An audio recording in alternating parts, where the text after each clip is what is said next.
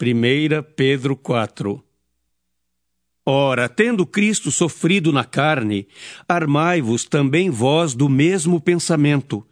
Pois aquele que sofreu na carne deixou o pecado, para que no tempo que vos resta na carne, já não vivais de acordo com as paixões dos homens, mas segundo a vontade de Deus. Porque basta o tempo decorrido para terdes executado a vontade dos gentios, tendo andado em dissoluções, concupiscências, borracheiras, orgias, bebedices e em detestáveis idolatrias. Por isso, difamando-vos, estranham que não concorrais com eles ao mesmo excesso de devassidão, os quais hão de prestar contas àquele que é competente para julgar vivos e mortos.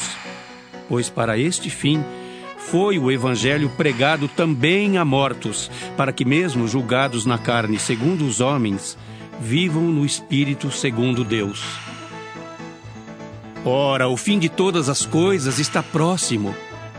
Sede, portanto, criteriosos e sóbrios, a bem das vossas orações.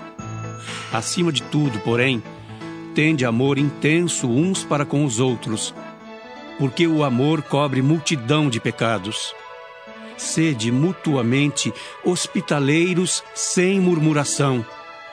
Servi uns aos outros, cada um conforme o dom que recebeu, como bons despenseiros da multiforme graça de Deus.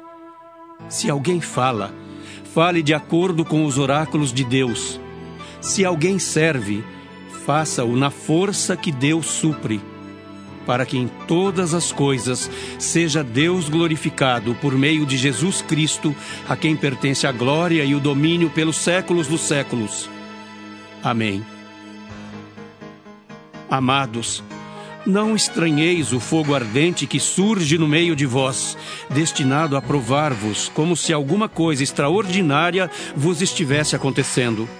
Pelo contrário, Alegrai-vos na medida em que sois coparticipantes dos sofrimentos de Cristo, para que também, na revelação de Sua glória, vos alegreis exultando. Se pelo nome de Cristo sois injuriados, bem-aventurados sois, porque sobre vós repousa o Espírito da glória e de Deus. Não sofra, porém, nenhum de vós como assassino, ou ladrão, ou malfeitor, ou como quem se intromete em negócios de outrem. Mas se sofrer como cristão, não se envergonhe disso. Antes, glorifique a Deus com esse nome.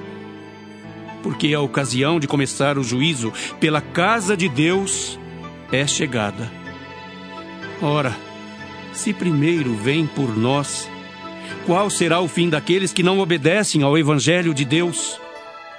E se é com dificuldade que o justo é salvo, onde vai comparecer o ímpio, sim, o pecador? Por isso, também os que sofrem segundo a vontade de Deus encomendem a sua alma ao fiel Criador na prática do bem.